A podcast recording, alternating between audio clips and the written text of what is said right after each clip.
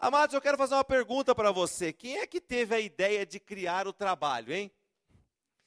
Talvez um dia na tua vida você muito cansado, com muitos problemas, você falou assim: ó, oh, quem, quem será que teve a infeliz ideia de criar o trabalho? Ou talvez você, como eu, tinha aquela, aquele jeito de brincar, né? Ó, oh, tudo é culpa de Adão, foi Adão o culpado, né? Ele que realmente, olha, se não fosse por ele, a gente não precisava fazer tanta coisa aqui.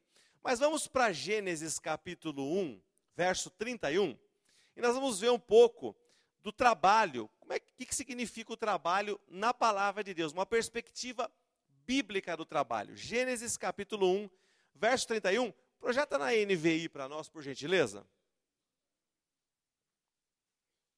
Diz assim a palavra do Senhor. Nós vamos continuar lendo até o capítulo 2, verso 2, tá? E Deus viu tudo o que havia feito, e tudo havia ficado como igreja Aleluia. Não é bom, não, hein? Tudo havia ficado como? Muito bom. Muito bom. Deus é um Deus de excelência.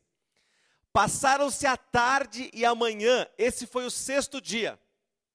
Assim foram concluídos os céus e a terra, e tudo o que neles há. Versículo 2. No sétimo dia, Deus já havia concluído a obra, o trabalho que realizara e agora leia comigo.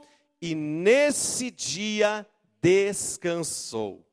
Então a palavra começa mostrando Deus fazendo o que, queridos? O que, que Deus está fazendo? Trabalhando. A palavra começa mostrando Deus trabalhando. A Bíblia começa com trabalho. Você não imaginou? Então, quem é que criou o trabalho?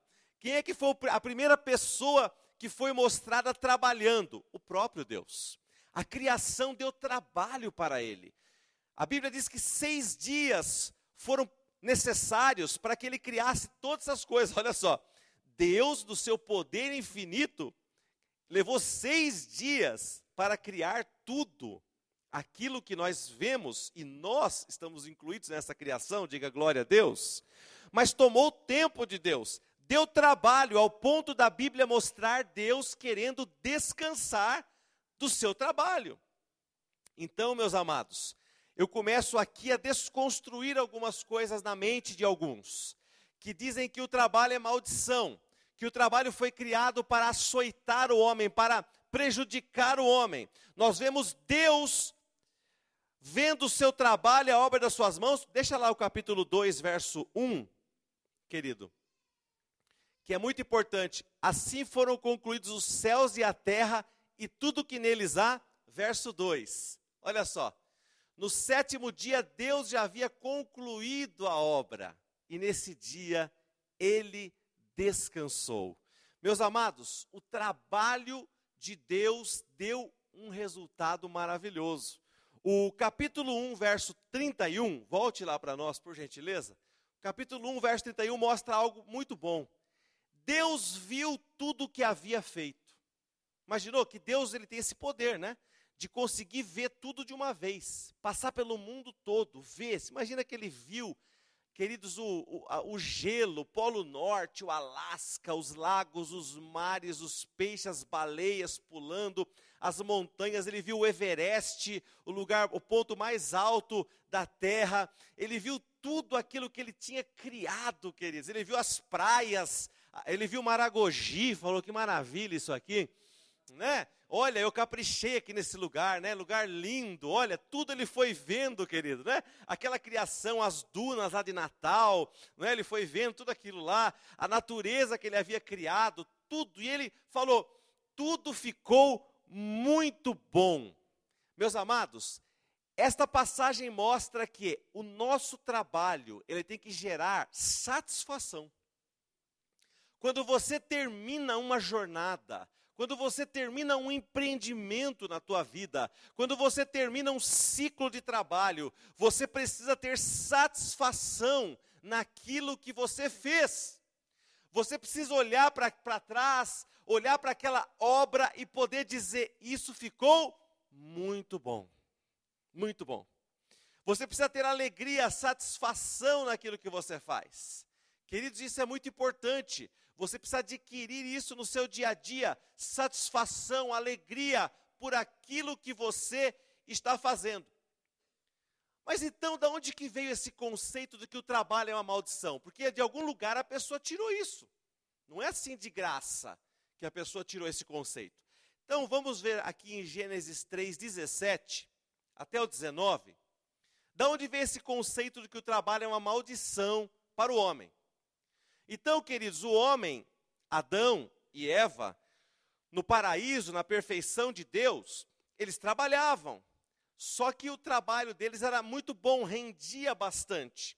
Mas com a queda, com a desobediência, não é com a, o famoso fruto do conhecimento do bem e do mal, daquela árvore que eles consumiram e desobedeceram a Deus, o problema não estava no fruto, o problema não estava na serpente, o problema estava na desobediência.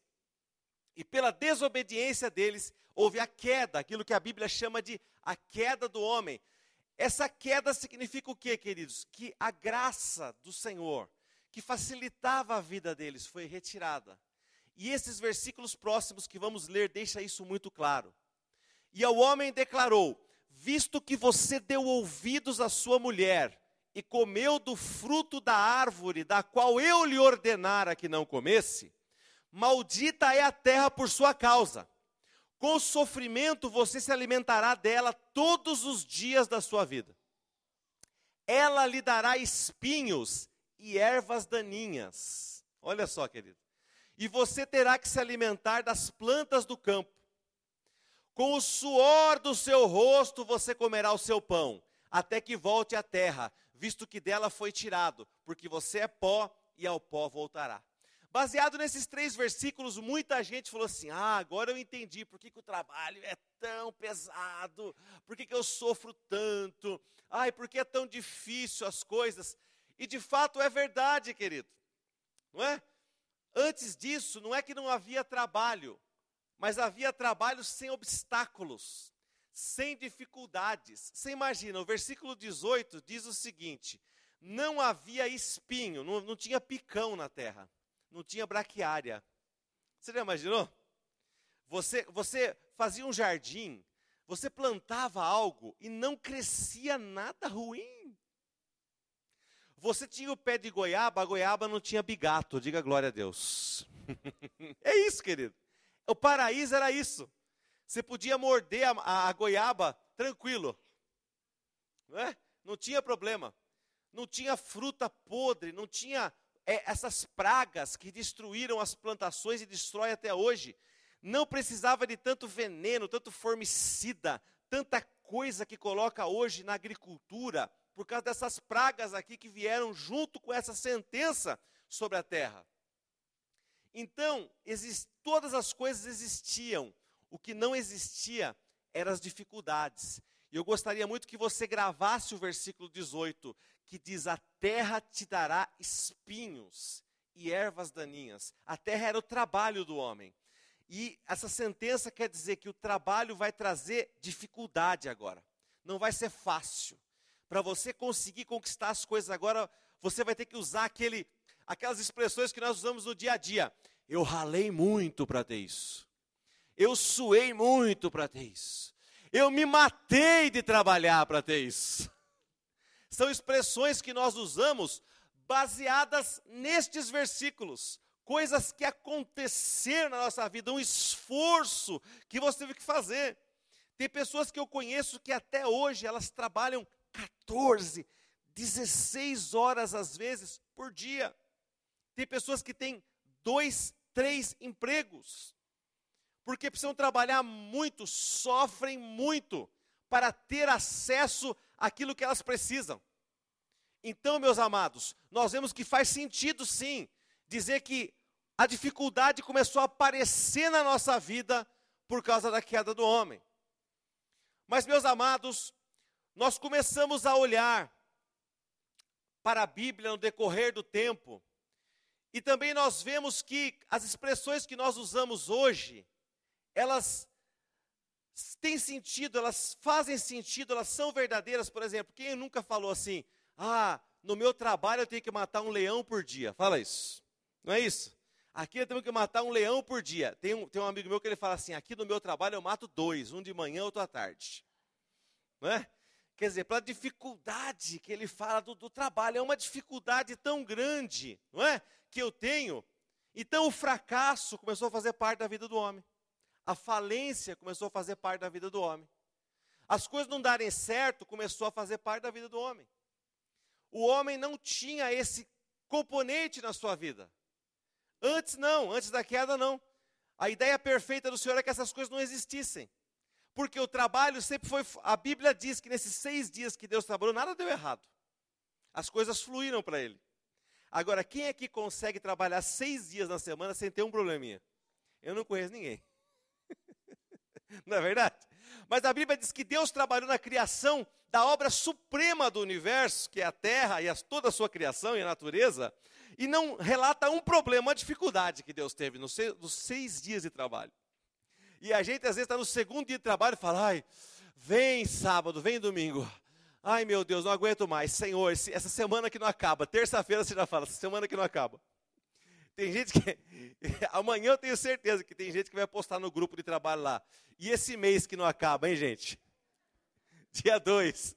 Sempre tem aquela pessoa que, que já coloca, né, no primeiro dia esse mês que não acaba, não acaba nunca, né?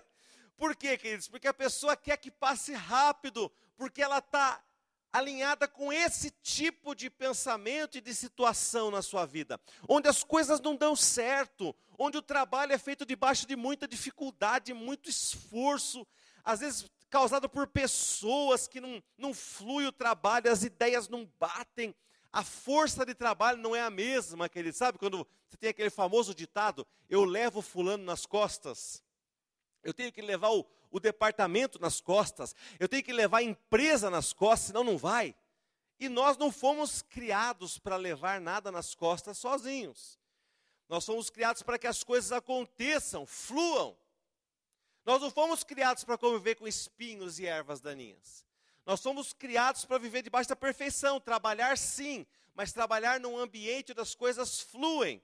Acontece. Quantos estão me acompanhando? Diga amém. Glória a Deus. E assim foi a história do homem, querido, desde Adão até o surgimento de um personagem que mudou todas as coisas para nós também.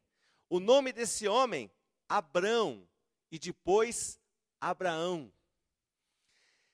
Quando Deus escolheu Abraão, e deu uma ordem para ele, porque o que Deus estava provando desde a queda de Adão era a obediência do coração. Veja, Deus ficou tão decepcionado com a queda de Adão e Eva, que tudo o que ele passou a fazer desde então era uma questão de obediência. Era uma questão de um coração alinhado com o coração dele era uma questão de ele falar algo e a pessoa cumprir. E ele escolheu Abraão para fazer um teste com esse homem, um teste de obediência. E queridos, nós vemos aqui em Gênesis capítulo 12, versículo 1 a 3. Eu vou passar assim, bem por cima de algumas situações. Eu, eu sei que tem pessoas aqui que talvez não conheçam a história toda. Mas Abraão, Abraão foi um homem que ele era, que ele cresceu muito debaixo da mão de Deus. Então o Senhor disse a Abraão: Sai da sua terra, do meio dos seus parentes, da casa do seu pai, e vá para a terra que eu lhe mostrarei. Farei de você um grande povo e o abençoarei. Tornarei famoso o seu nome. Agora leia comigo, por favor. E você será uma bênção. Aleluia abençoarei os que o abençoarem, e amaldiçoarei os que o amaldiçoarem, e por meio de vocês todos os povos da terra serão abençoados. Glória a Deus! Queridos, e a história se desenrola com Abraão obedecendo esse comando do Senhor, saindo da terra do seu pai, indo em direção à terra que o Senhor mostrou para ele. A Bíblia mostra ele crescendo debaixo do favor do Senhor. E ele saiu numa época de crise. A Bíblia diz que havia uma fome terrível sobre a terra, Queridos, Abraão viveu numa época em que não havia silos, não tinha armazenagem, não tinha como armazenar, nada.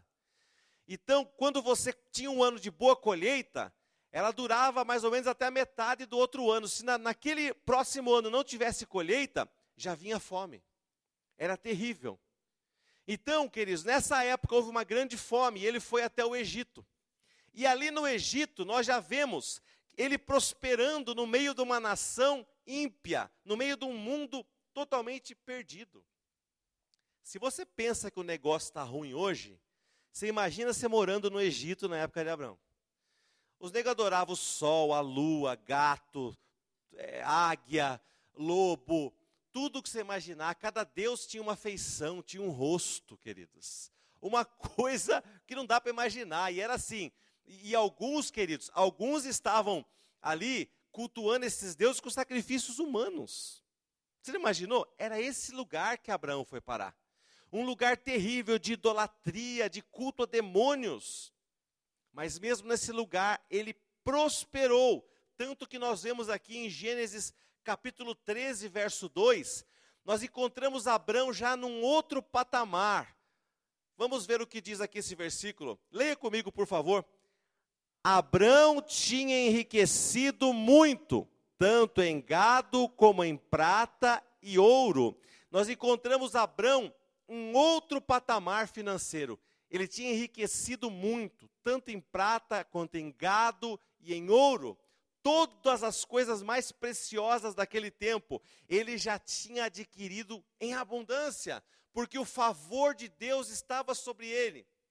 Então, quando você começa a ver Adão, as dificuldades que ele teve, e depois você passa a ver Abraão, as coisas acontecendo para ele, o favor de Deus sobre ele, você começa a ter uma nova perspectiva acerca do trabalho.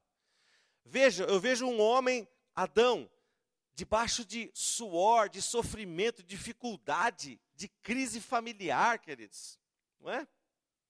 Você vê coisas terríveis acontecendo, filhos brigando, se assassinando. Essa foi a vida de Adão. Uma vida terrível, amaldiçoada, realmente podemos dizer, num certo sentido.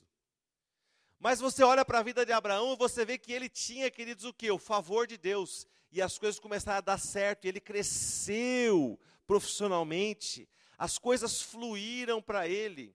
As coisas aconteceram. E esse é o pensamento, queridos, judaico-cristão, que as pessoas tanto combatem hoje. Até certos setores da política combatem esse pensamento de você ir bem, de você prosperar. Então você pega, por exemplo, os Estados Unidos e a Austrália e o Canadá, por exemplo, que foram colonizados pelos ingleses, que tem essa cultura de sucesso, de você trabalhar, das coisas darem certo, de você crescer. Você vê esses países hoje estão num patamar.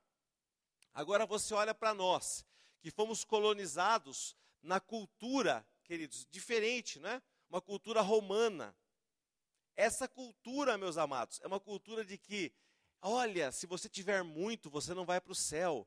Os ricos, a riqueza é, é um inimigo, a riqueza é algo ruim. Então você começa a ver esse tipo de pensamento, queridos, atrasando os nossos países. Não é? Qual é o, o país de língua né, você, você, desculpe, quem já foi para a Europa pode é, dizer com mais propriedade o que eu estou falando. Mas Portugal e Espanha são dos países que estão lá embaixo na Europa. Essa é a verdade. Mesmo eles estando cercados de riqueza, não é?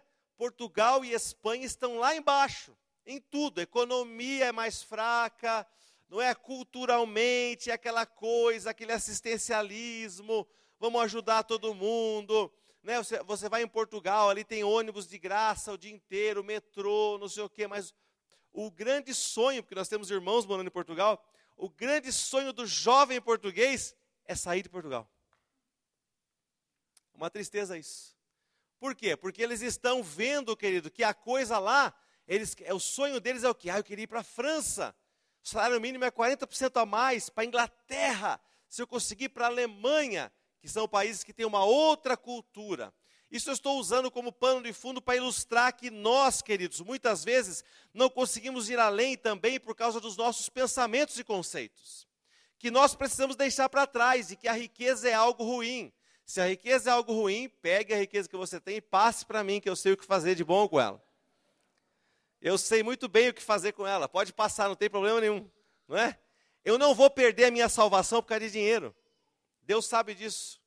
E a partir do momento que você alinha isso com o Senhor, as coisas começam a fluir na sua vida, começa a vir. Agora tem pessoas aqui, querido, talvez não aqui nesse, nesse auditório, mas tem pessoas que você conhece que, ah, se ele tivesse dinheiro, né?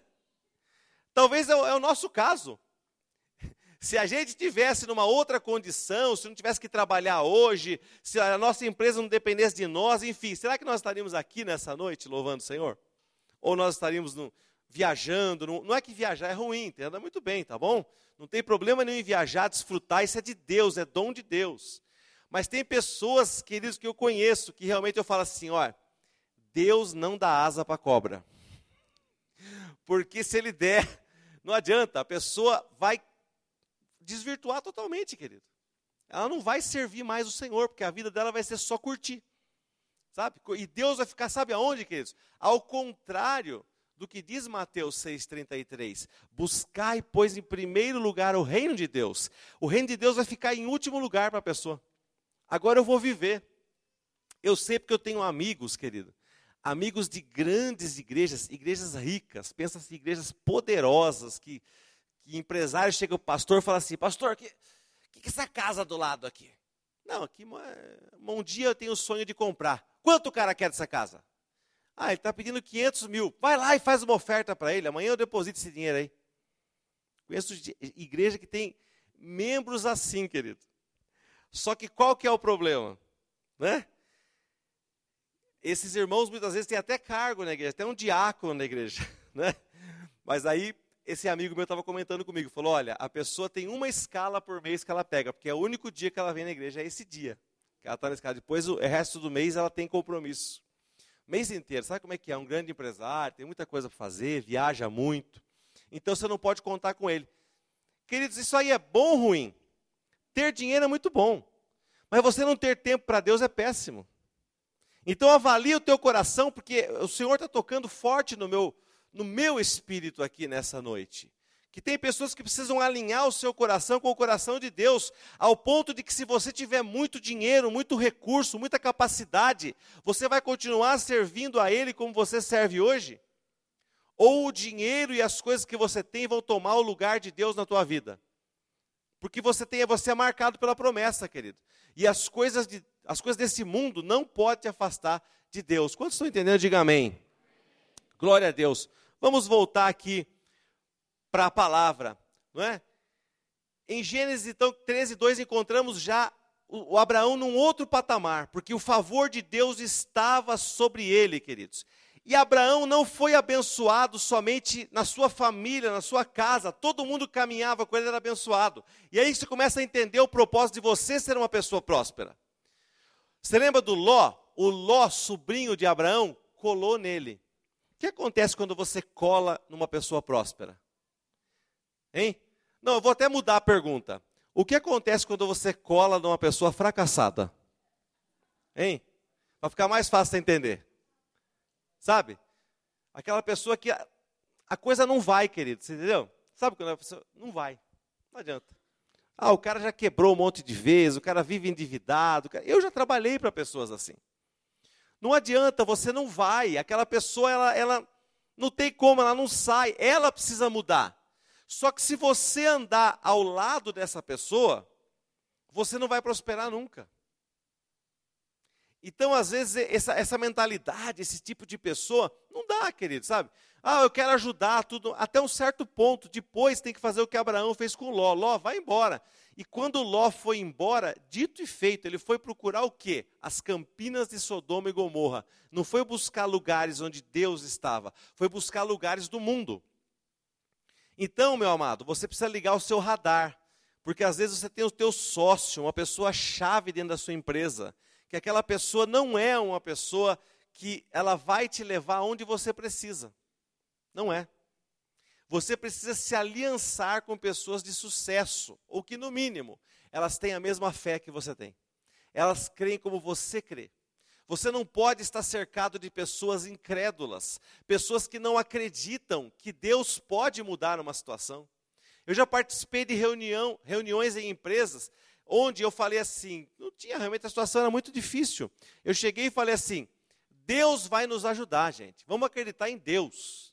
A pessoa virou para mim e falou assim: Você não acha que Deus tem mais coisa para fazer não do que se preocupar com se a gente vai chegar no número ou não? Então, quando você trabalha com gente assim, querido, com esse nível de incredulidade, preste atenção. Não tem como você fazer um negócio prosperar, você caminhando com gente que não acredita como você, que não crê. Quantos estão entendendo? Diga amém. A bênção de Abraão não era só para ele. Ló foi tocado e agora vem o melhor ainda para nós. Nós também fomos tocados. Diga glória a Deus. Gálatas capítulo 3, verso 13 e 14, mostra que a bênção de Abraão, esta bênção de, do favor de Deus, de ter fé para as coisas acontecerem, essa bênção chegou até nós através de Cristo Jesus. Cristo nos redimiu da maldição da lei quando se tornou maldição em nosso lugar, pois está escrito: Maldito todo aquele que for pendurado no madeiro. Isso para que em Cristo Jesus a bênção de Abraão chegasse também aos gentios, chegasse a Itupeva, a Jundiaí, a todo o povo dessa igreja, para que recebêssemos a promessa do Espírito mediante a fé. Glória a Deus! Então a obra de Deus em Abraão foi completa, chegou até nós. E tem muita gente que pega e fala assim: é, a bênção de Abraão era a bênção da fé, né? Era a bênção do, do Espírito. Não, querido, a bênção de Abraão era algo muito mais amplo. A bênção de Abraão era a bênção de você ter uma família abençoada, era a bênção de você ter negócios abençoados, é a bênção de você ter vitória sobre seus inimigos. Nós vivemos em um mundo de deslealdade. Queridos, vivemos num mundo onde as pessoas, elas muitas vezes não querem o que você tem. Elas não querem que você tenha o que você tem. E isso é uma boa definição de inveja, não é? Eu não estou, não é que eu quero o carro que você tem, a casa que você tem. Me incomoda você ter. Essa é a verdadeira inveja, né? É quando a pessoa ela, tá, ela quer que todo mundo né, viva no mesmo nível que ela. Se a pessoa sobressair um pouquinho já, ah, nossa, ai meu Deus, nossa. Então, que a verdadeira prosperidade do Senhor vem de você ter coisas que muitas vezes as pessoas vão interpretar dessa forma. Mas a bênção de Abraão chegou até nós, querido, através de Cristo Jesus. E agora eu quero entrar justamente nessa palavra onde nós estamos caminhando já para o final. O que aconteceu na cruz do Calvário, que mudou a nossa história, e você precisa ter isso em mente. Você, para trabalhar e para empreender, você precisa ter isso em mente, porque senão você vai trabalhar pensando que você é mais um nesse mundo. E você não é mais um nesse mundo, você é diferenciado. As pessoas vão querer fazer negócio com você. Quem crê diz amém, Jesus. Querido, existe mil, mil, dez mil transportadoras, oficinas, escritórios, eletricistas, mecânicos, jardineiros, compradores, músicos. Existem milhares nesse mundo, mas eu declaro sobre a tua vida que as pessoas vão querer fazer negócio com você. Essa é uma liberação, querido. Essa é uma liberação. Ô oh, meus amados, por mais que as pessoas digam, o sol nasceu para todos. Se todo mundo aqui resolver estudar, por exemplo, direito, todo mundo aqui tirar a OAB, tem cliente para todo mundo aqui, Tupéva? Imagina que isso aqui fosse tudo novos advogados. O que, que ia acontecer aqui, Tupéva? A gente ia estar tá batendo cabeça aqui. Eu sou advogado. E você também? E Davi? Também sou advogado. Acabei de tirar o AB aqui. Vamos lá. Vamos ter uma causa para mim aí? Ia todo mundo aqui, querido. Aconteceu o quê? Sabe? Não ia ter cliente para todo mundo. A verdade é essa. Não é? Por isso que as pessoas têm gostos diferentes, ramos de atividade diferentes. Porém, no seu ramo de atividade, e aí sim, você precisa crer que recebeu uma unção de liderança e quem crê diz amém, Jesus. Uma unção liderança. Uma unção de liderança para ser destaque, para ser a primeira. Sabe aquilo que as pessoas falam, top of mind? A primeira que vem à mente, a primeira que vem à cabeça das pessoas quando elas pensam naquele ramo de atividade. Será você, debaixo das bênçãos do Senhor, quem crê diz amém, Jesus. Aleluia. Queridos, lembra lá de Adão? O que, que não tinha na terra e passou a ter com a desobediência de Adão, hein, gente? O que, que não tinha? Espinho e ervas daninhas, braquiária. Não tinha. Tudo que você imaginar, querido, que é coisa ruim. E ainda por cima, querido, aquela, tem aquela que tem aquela batatinha ainda que você tem que arrancar, né? Nossa, se você cortar só por cima, aquela batatinha cresce de novo. Então você tem que cavucar você tirar. Meu Deus do céu, que dificuldade que é aquilo. Não era só você carpir uma vez, não nasce mais aquela porcaria? Não, tem a batata, ela cresce. Não é? Aí você tem que cavocar, dá mais trabalho. Não é, amados? Ervas daninhas, espinhos, mas sobretudo essa palavra espinho. Espinho significa dificuldade. É, tem até o poeta que diz assim: é, a vida tem os espinhos, a vida, o amor, né? Quem ama a rosa suporta os espinhos. Tudo tem espinho na vida, são as dores. Sim, queridos. Nós temos que entender que no mundo nós teremos aflições, dificuldades, uma ou outra dificuldade nós vamos ter. Mas e viver debaixo de tribulação? Quem é que aguenta? Viver debaixo de derrota, quem que aguenta? Por isso que o Rivotril é o medicamento mais vendido do Brasil. Número um. Por quê? Porque as pessoas não dormem, as pessoas não conseguem acalmar o coração, as pessoas vivem debaixo de estresse, debaixo de, de uma pressão terrível e ainda mais pós-pandemia, uma série de doenças emocionais se desenvolveram, se a, apareceram nas pessoas, as pessoas assumiram algumas doenças. Meus amados, nós vemos que no mundo nós teremos espinhos, porém, espinho pense na vida profissional como sendo dificuldade. O que é dificuldade? Funcionário ruim. Você contrata, sai, fica dois, uma semana, duas semanas. Estou indo embora. É porque fica aqui, vamos conversar. Quanto você vai ganhar mais lá? 50 reais, estou indo embora. Está assim hoje o negócio.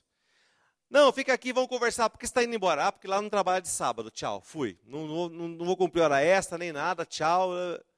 Entendeu, queridos? É isso que está acontecendo hoje. Não é? Você, aí você vai, trabalha para uma pessoa, a pessoa, ó, oh, dia 5 eu te pago lá, tá bom? Aí dia 7, dia 8, cadê o dinheiro? Ô rapaz, esqueceu de mim? Não, peraí que eu vou te mandar o dinheiro aqui. Pra... Ainda mais hoje, com tanta facilidade, né? Pix, você pode mandar a qualquer horário, né? Antes tinha aquele somebody love. O cheque não caiu ainda, peraí, tá lá, tá vinculado, não sei o quê. Tinha cheque que você recebia de outro estado que demorava uma semana para ser compensado. Não é? Agora acabou isso. Se a pessoa quiser te pagar, agora ela te paga. Se ela quiser te pagar duas da manhã, ela te paga. Acabou isso daí. Só que mesmo assim, a gente ainda presta serviço para a gente enrolada. Ruim de pagar. Não é? São espinhos. São situações que você passa na sua vida, das quais o Senhor quer te livrar. Quem acredita nisso, diga amém, Jesus. Aleluia. E aonde está a chave bíblica do livramento desses problemas? Você lembra que a terra passou a produzir espinhos, dificuldades, eu faço uma pergunta para você agora, uma, traga a sua memória. O que tinha na coroa que puseram na cabeça de Jesus? Espinhos. O que, que significava aquilo, querida? Que ele levou os espinhos, as dificuldades, as maldições, que vinham desde a época de Adão. Eu, se eu fosse você, eu dava um glória a Deus aí, alto.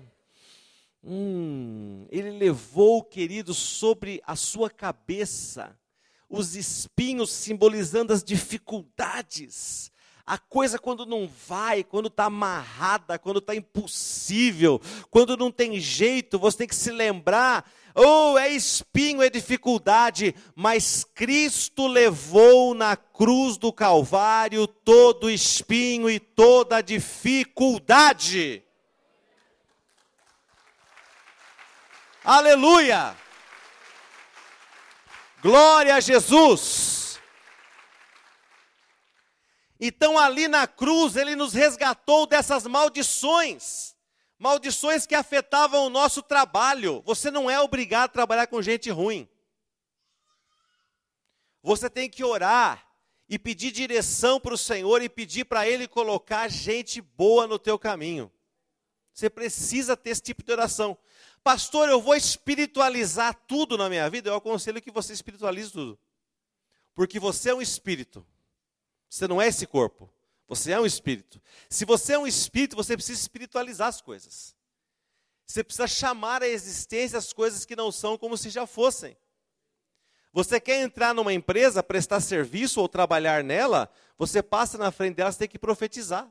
Você tem que falar: Eu quero entrar aqui nessa empresa, eu quero prestar serviço aqui.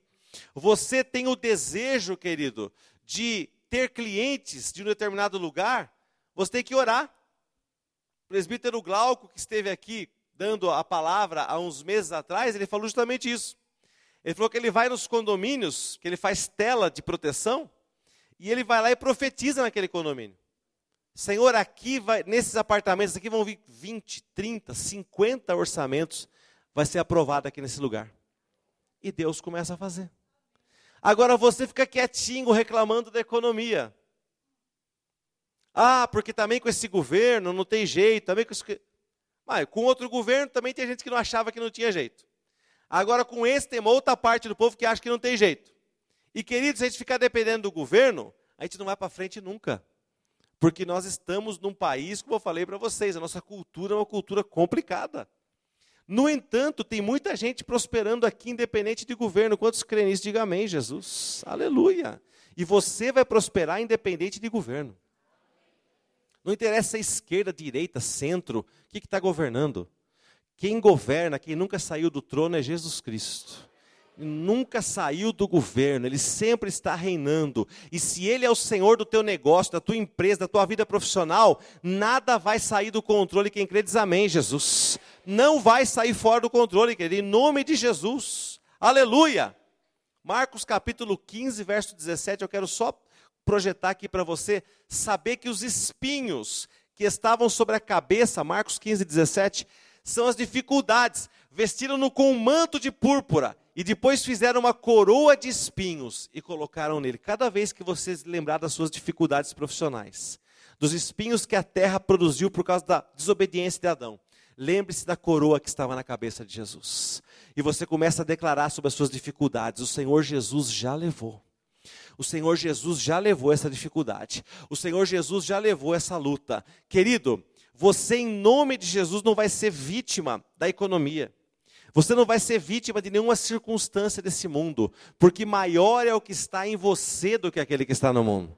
Você tem algo maior do que o mundo dentro de você. Quem crê diz amém, Jesus. Glória a Deus. Mas, pastor, como é que eu faço, meu Deus? Isaías 43, 45, verso 3.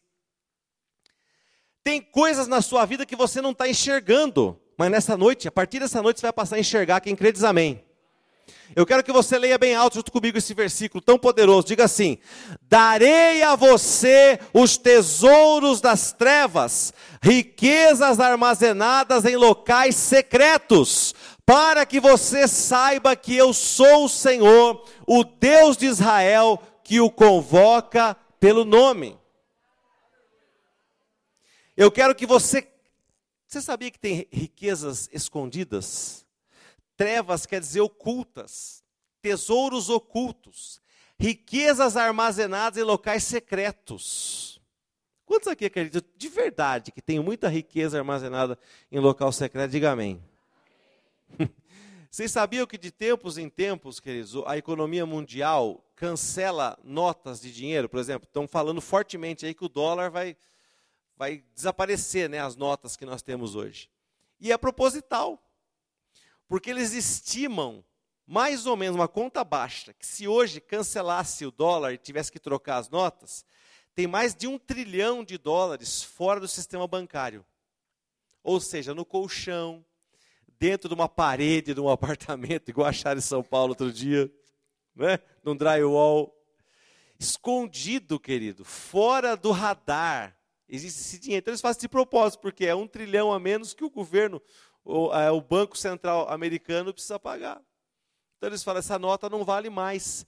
Mas e se você achar esse tesouro? Ele tem valor. É muito dinheiro, queridos. É muito dinheiro.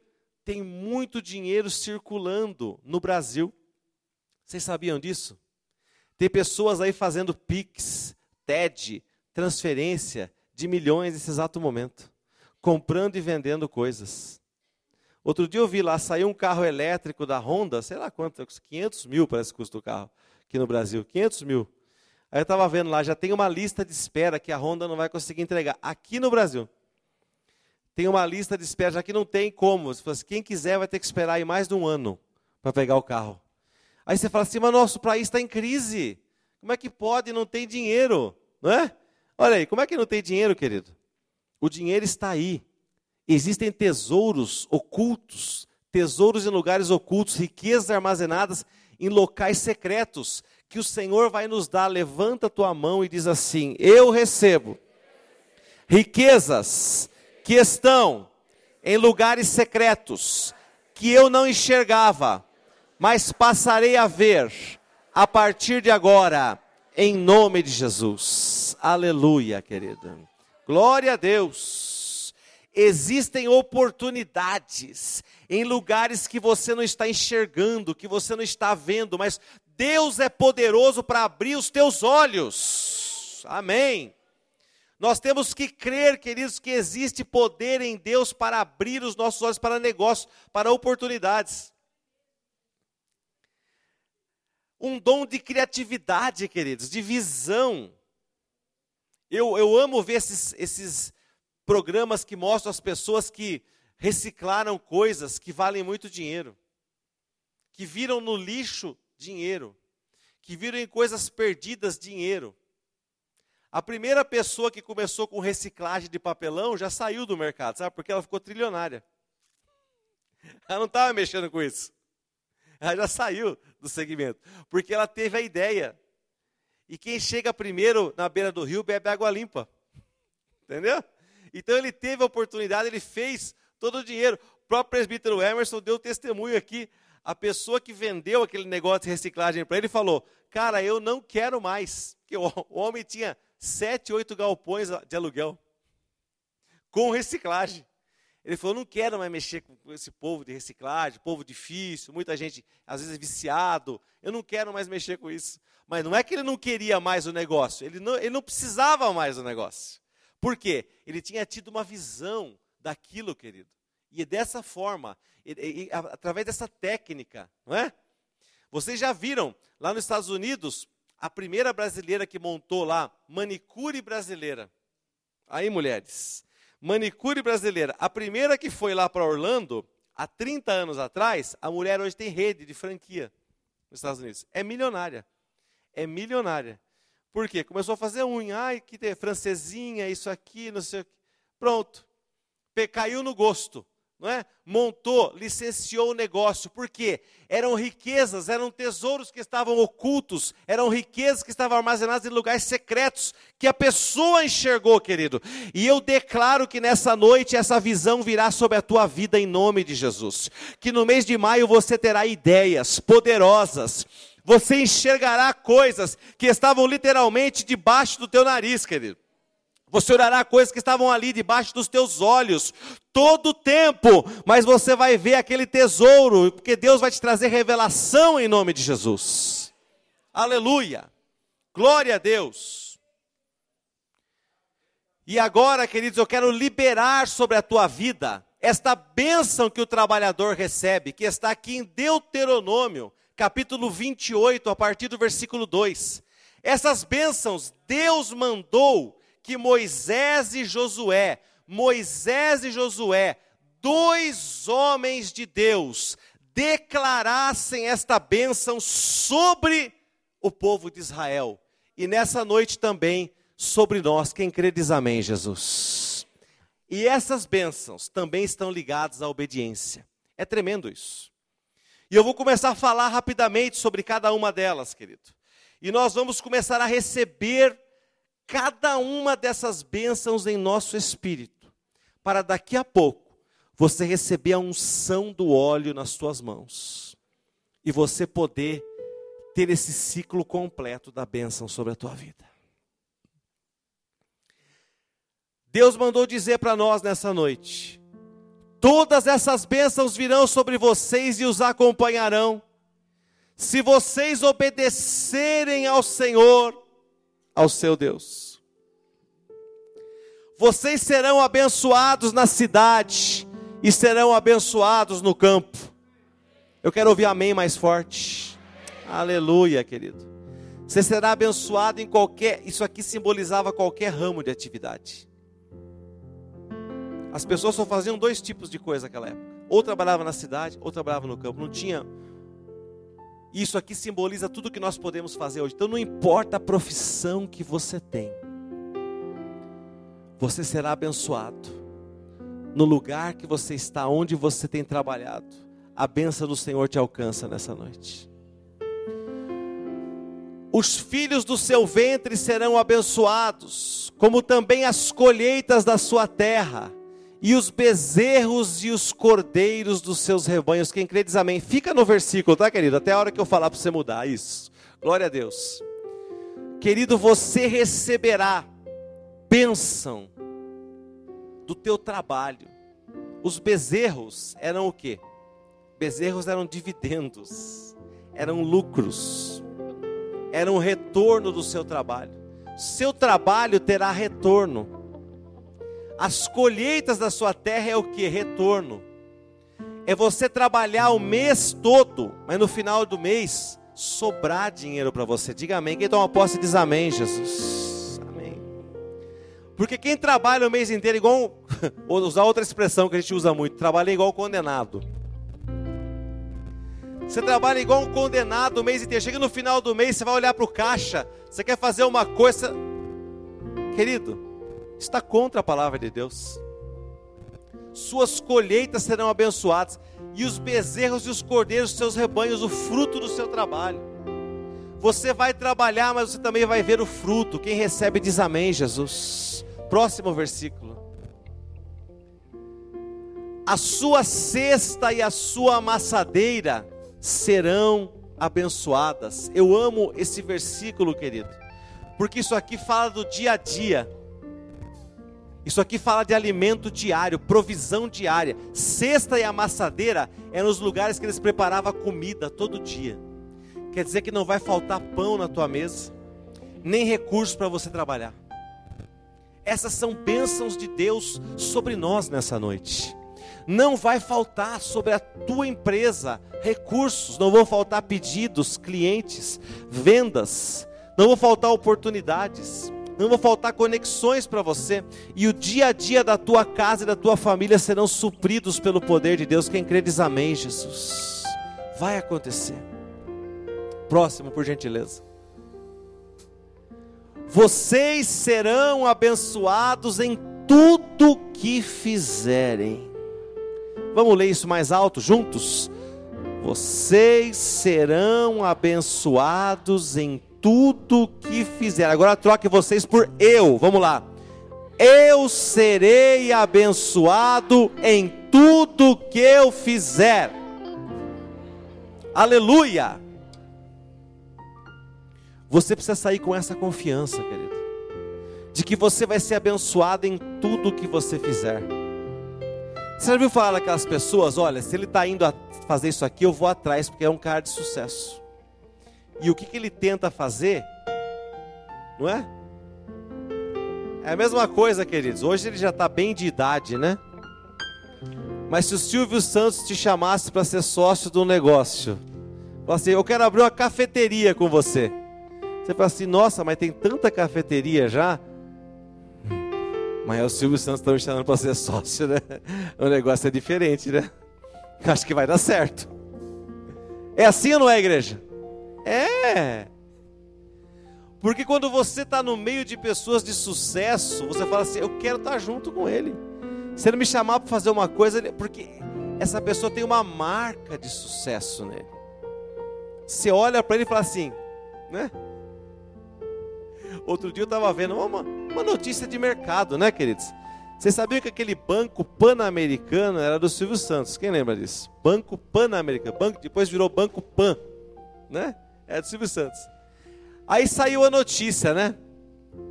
Ah, o Banco Pan-Americano está quebrando. Quantas pessoas lembram disso? Está quebrando o Pan-Americano. Todo mundo ficou com medo. Tira o dinheiro, não sei o que, não sei o que, não sei o que. Aí o, o Silvio Santos não, não tinha mais, né? Paciência para lidar com o ramo financeiro, nunca foi a dele, né? Ele vendeu, né? O banco. Aí eu vi lá, não vou, não vou falar a cifra porque eu vou errar, não vou ser preciso.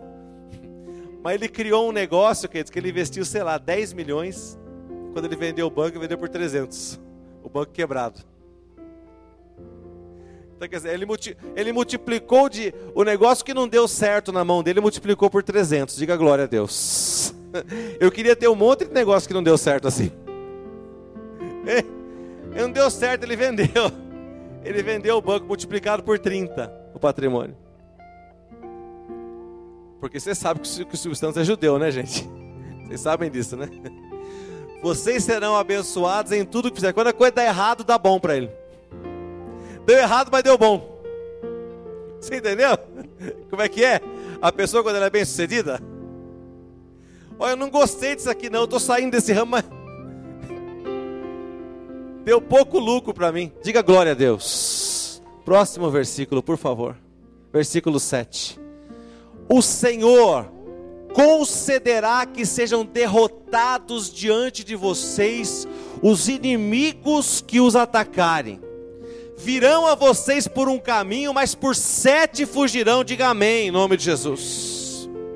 Eu fui conversar com uma cliente essa semana passada, ela estava literalmente embaixo do balcão. Eu falei, nossa, por que você está tão abatida assim? Ela é crente. É nossa prima, mas é crente. Estou brincando. Ela, ela falou assim para mim: eu, eu sofri uma, uma deslealdade. Você lembra da fulana que trabalhava comigo? Falei, lembro. Olha, Recebi um processo aqui dela agora. Sempre paguei direitinho. Está me pedindo 80 mil. Numa coisa que eu não. Entendeu? Eu não devo. Mas é porque eu sei que eu vou ganhar essa ação, ela falou. Mas só de eu ter que ir lá, na audiência, olhar para aquela pessoa, sabe, ter essa dificuldade toda, eu, nossa, eu estou muito mal. E eu achei interessante essa palavra que ela falou. Eu sofri uma deslealdade. E muitas vezes, querido, você empreendedor, você que trabalha, que emprega pessoas, você sofre deslealdade. Você faz muita coisa para a pessoa. E o que você recebe em troca? Uma facada nas costas. Né? Mas esse, versículo é uma liberação para a tua vida nessa noite. Quem recebe diz amém. Todos que te atacarem serão derrotados, querido. Quem, quem fizer deslealdade com você vai perder, vai ter prejuízo. Vai vir por um caminho, mas por sete vão fugir da tua presença, amém? Se quiserem te difamar, quiserem acabar com você. Outro dia, em Jundiaí, fizeram uma fake news de um cara e foi um concorrente dele. Eu não queria nem entrar muito nesse assunto porque é político. Mas puseram uma estrela de um partido na frente do negócio dele bem naquele clima de eleição, você sabe que Jundiaí, né? O perfil da cidade, qual é, né? E chegaram e puseram uma estrela e, e puseram no Face: Fulano votou em tal candidato. Se, se você, vocês vão, ainda vão comprar coisa dele? Depois, queridos, olha que coisa: o cara não tinha nada a ver, ele não tinha uma postagem de política. Era alguém, muito provavelmente um concorrente, que inventou isso aí para quebrar o negócio dele. Olha que situação que nós estamos vivendo no mundo hoje. Não é? Deslealdade. Então você imagina como, como o mundo é delicado hoje. O mundo está chato hoje, né? Nem capivara você pode ter em casa mais. Está difícil hoje. Não é? Nem capivara de estimação você pode ter mais. Não é, gente? Mas aqueles que usarem de deslealdade contra você, eles não vão prosperar. Eles não vão conseguir prevalecer contra você em nome de Jesus. Eles vão ter que fugir. aqueles que te querem o mal, ou como popularmente nós dizemos, querem te ver pelas costas. Eles vão ter que aplaudir o teu sucesso, porque é o Senhor que te sustenta. Versículo 8. O Senhor enviará, aleluia, eu vejo Deus enviando nesse exato momento, bênçãos aos seus celeiros e sobre tudo o que fizer as suas mãos. E o Senhor te abençoa na terra que Ele te dá. A tua terra é o teu trabalho, é a tua empresa, é o teu negócio, é o teu home office, é onde você põe a mão para trabalhar, querido, é o teu paciente que você atende online, onde você estiver, que das bênçãos do Senhor estão sendo enviadas nesse exato momento.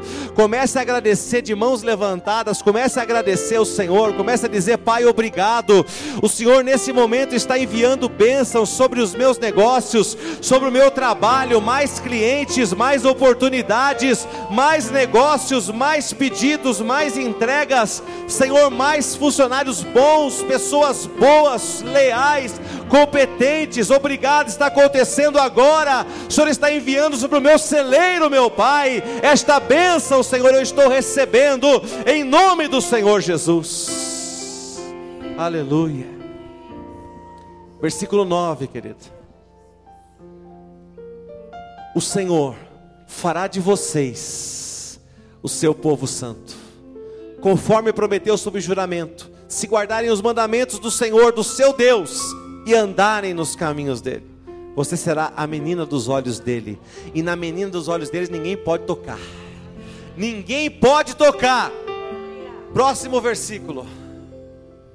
Então, todos os povos da terra verão que vocês são chamados pelo nome do Senhor e terão medo de vocês. Antes da pessoa se meter contra você, ela vai pensar duas, três, dez vezes. Porque não é, não é com você, mas é com o Senhor. Sempre que eu tenho um problema, uma pessoa tem um problema comigo, eu falo, Senhor, essa pessoa não tem um problema comigo, ela tem um problema contigo. Porque eu não fiz nada para ela. Mas se ela de graça quer vir contra mim, ela não está vindo contra mim, ela está vindo contra o Senhor. Aqueles que vierem contra você, só vão pensar e vão olhar, falar assim: não vou pôr a mão nele, não, que esse aqui é de Deus. Eu vou, esse aqui eu vou, vamos desviar dele, deixa quieto. Deixa, não, não vou processar esse cara não, não vou processar essa mulher não. Eu vou pular, eu vou, eu vou sair fora disso aqui porque essa briga aqui se eu entrar eu perco. Porque essa briga aqui não é com homem, não é com mulher, essa briga é com o próprio Deus. Quem recebe diz amém, Jesus. Versículo 11, querido. Vai tomando posse aí. É lindo esse versículo na NVI, né? Lê comigo até a vírgula, até a primeira vírgula, por favor. Vamos lá? O Senhor lhes concederá. De novo, vamos lá?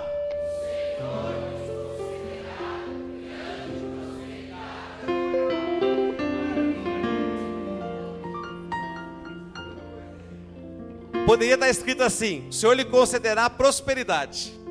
Mas ao invés disso está escrito: o Senhor lhe concederá grande prosperidade. Aleluia!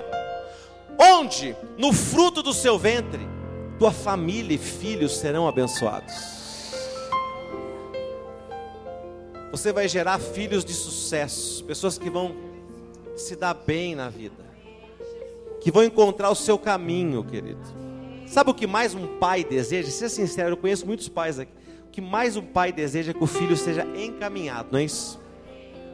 Quando você fala assim, meu filho está encaminhado, você fala, ah, descansei. Agora, enquanto o filho está batendo cabeça aqui, batendo cabeça, o pai não está feliz. Por que, que você acha que Deus pensa diferente da gente? Deus não quer que você fique dando cabeçada. Deus quer que você encaminhe. Deus quer que você tenha grande prosperidade. Ele é um bom pai. Se nós que somos maus sabemos dar boas coisas aos nossos filhos, quanto mais o nosso pai. Aleluia! O que você acha que Deus deseja para você nessa noite? Seja sincero. Eu queria que o coração do Senhor se revelasse a você nessa noite, descortinasse para você nessa noite, e você enxergasse tudo de bom que Ele quer que aconteça na tua vida. Eu gostaria que você enxergasse Deus dizendo para você, filha, eu te amo, filho, eu te amo, eu amo o teu sucesso, eu amo a tua prosperidade. Eu quero te ver bem. Nas crias dos seus animais e nas colheitas da sua terra, nesta terra que ele jurou aos seus antepassados, daria a vocês. Glória a Deus. Versículo 12. O Senhor abrirá o céu, o depósito do seu tesouro, para enviar chuva à sua terra no devido tempo e para abençoar o que? Todo trabalho das suas mãos. Agora eu quero que você leia bem alto próximo, próxima frase. Vamos lá. Próxima frase, naquele versículo mesmo. Isso. Vocês. Vamos lá? Bem alto. Vocês emprestarão a muitas nações e de nenhuma tomarão emprestado. Nessa noite o Senhor te livra de dívidas. Dívidas. Em nome de Jesus. Graça para você sair de dívida. Principalmente dívidas que são desonestas. Eu tenho visto gente que deve. Eu não quero saber o motivo que você entrou. Se você falou, fiz besteira e não quero mais, nunca mais dever para ninguém, isso diante de Deus já tem um grande valor. Se você se enrolou no rotativo do cartão, no cheque especial, dívidas que não se toma mesmo, de jeito nenhum, dinheiro caro. Se você entrou nisso, eu não quero é, tratar a causa agora. Eu quero saber só primeiro se você se arrependeu e nunca mais vai entrar nisso. E segundo, querido, eu quero te dizer que de fato, os juros de um cartão de crédito, os juros, os juros bancários hoje, eles não são honestos. No Brasil, eles não são honestos. E é por isso que você vê tanto testemunho de pessoas que deviam 50 mil, foi lá, pagou 2 mil e quitou a dívida. A pessoa devia 10 mil, foi lá, pagou 500 reais, quitou a dívida. Porque de fato Deus faz isso. Porque os juros no Brasil chama-se usura. É uma coisa desleal, uma coisa que não deveria ser cobrado no nível que é. Então, se você foi vítima de usura bancária, ou até mesmo num negócio que você fez, nessa noite, o Senhor está apontando saídas para você em nome de Jesus. Procure teus credores e veja que o tamanho da dívida que você tinha caiu drasticamente em nome de Jesus. Aquilo que você devia diminuiu, querido. Teu nome vai sair do SPC, de onde ele estiver, do cartório. Você vai limpar o teu nome, o nome da tua empresa em nome de Jesus. E o teu trabalho gerará recursos para que você empreste e nunca mais tome emprestado em nome de Jesus. Nunca mais, querido. Você vai tomar dinheiro emprestado de ninguém. Em nome do Senhor Jesus. Essa noite, você vai determinar isso no teu coração. Senhor, nunca mais. Nunca mais eu vou tomar um real emprestado, não preciso, porque o Senhor vai me suprir a partir de hoje. Quem crê diz amém, Jesus. Versículo 13. O Senhor fará de vocês a cabeça das nações e não a cauda. O Senhor te porá por cabeça e não por cauda. Se obedecerem aos mandamentos do Senhor, seu Deus, que hoje lhes deu e os seguirem cuidadosamente, vocês estarão sempre por cima e não por baixo. Quem quer estar por cima, diga glória a Deus. Aleluia. O Senhor fará você cabeça. O que significa isso? Liderança no teu segmento. Isso é liderança. Ser cabeça é liderança. É liderança. É a pessoa querer te contratar. Ah, mas eu não sou, eu não tenho empresa, eu sou um profissional. Ser líder é aquele profissional que as pessoas querem contratar. Teve uma irmã aqui da, da nossa igreja, não é daqui de Itupeva, mas de uma outra igreja, Cristo Salva, que ela, para tirar ela de uma empresa, ela foi fazer uma entrevista e ela tinha 7, 8 anos nessa empresa. E ela tinha, obviamente, uma indenização para receber lá. Né? Que, tipo, vamos falar que seja 200 mil, 300 mil reais. Né? a empresa que, que a contratou, uma, empresa, uma multinacional, chegou para ela e falou assim: Eu pago isso aí como luva para você. Sua indenização, pode pedir a conta. Pagou a indenização delas para ela pedir a conta. Isso é liderança.